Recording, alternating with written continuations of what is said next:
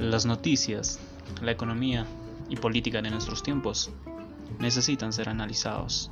Por eso, cada semana evaluaremos los eventos de nuestro entorno. Tus notitas del día, un podcast hecho para culturizarnos.